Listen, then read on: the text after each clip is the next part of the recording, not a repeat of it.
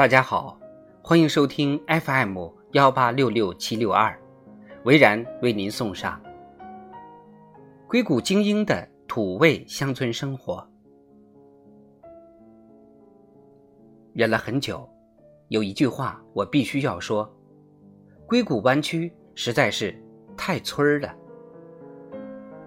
随着飞机降落旧金山机场，优步载着我向湾区行驶。只见树越变越高，路边的房子却越来越矮，仿佛来到了乡下。我才意识到，别说北京三里屯喝酒蹦迪的生活了，想过老家那种家门口逛街撸串的生活都难。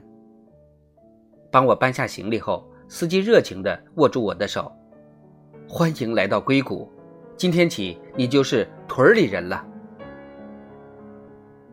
来到这里之后，我发现。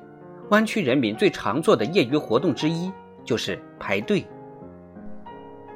在湾区生活三年的艾兰对此很有发言权。她的日常就是和朋友风尘仆仆开两小时车，从旧金山开到新开的鲜鱼鲜排三小时队，再风尘仆仆的开回家。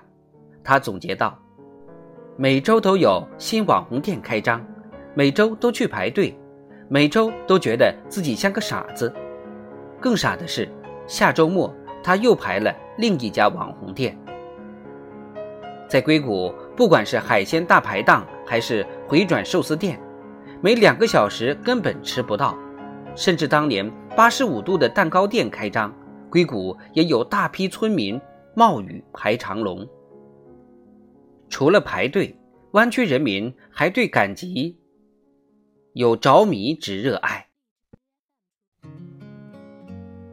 在这里你能买到早上刚从地里摘的新鲜嫩玉米，多汁大樱桃带着露水的莴笋，还能买到风味独特的自制果酱风干小腊肠。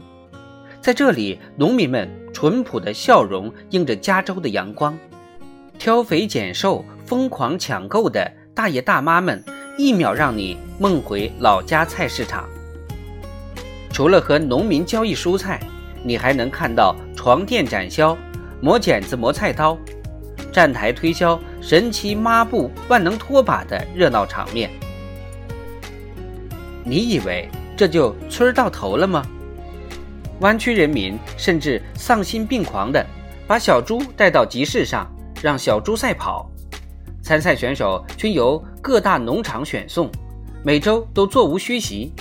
虽然半小时后，小猪们连跑道都没找到，但观众还是看得津津有味。谁能想到，我一个精致都市女孩，竟然变成了猪猪女孩？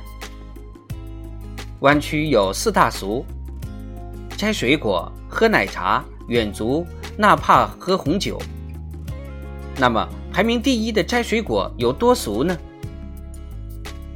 俗到去农场路上的拥挤车流中，能在周围的车里发现好几个隔壁工作的谷歌或者脸书的同事，大家相视一笑，一种原来你也在这里的感觉油然而生。农场除了樱桃、草莓、树莓等水果，有时还有蔬菜。尽管这些果蔬在超市里都能买到，但淳朴的如湾区人民。还是选择在太阳的暴晒下自食其力，以慰藉自己内心深处的农民之魂。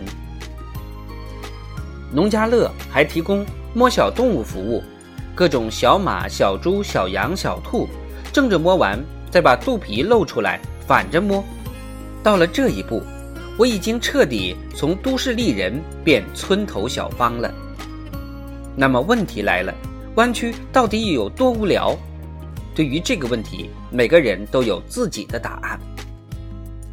开春时，妈妈来看我，住了几天后，她已经无聊到开始疯狂包饺子、烙饼，走时把冰箱都塞爆了。对隔壁青年小张来说，弯曲的无聊是端午节发呆一上午后，突然决定自学包粽子，而我的同事安，实在无事可做，把家里买来的十几头大蒜。包干净的，那名人的生活是不是多彩一点呢？也不是。像扎克伯格这样的科技新贵，也就是下班后和老婆散散步，一起吃个小肥羊。这么土味，这群精英怎么还不舍得走？虽然这里没有大都市的纸醉金迷，反倒充满一种从前慢的佛性气息。湾区人民选择把自己交给大自然，交给。十几个环绕周边的国家公园，交给亲密的家人朋友和猫猫狗狗，所以身边的人往往是一边吐槽湾区土味，一边发现自己黑眼圈变小了，肤色健康了，小腿粗壮了，多才多艺了，家人朋友邻里关系也和谐了。所以，如果你爱他，带他来湾区。因为这里是爱生活的人的天堂。如果你恨他，而且他是个离不开都市生活的时尚精，那也带他来湾区吧。反正湾区总会把他改造成功的。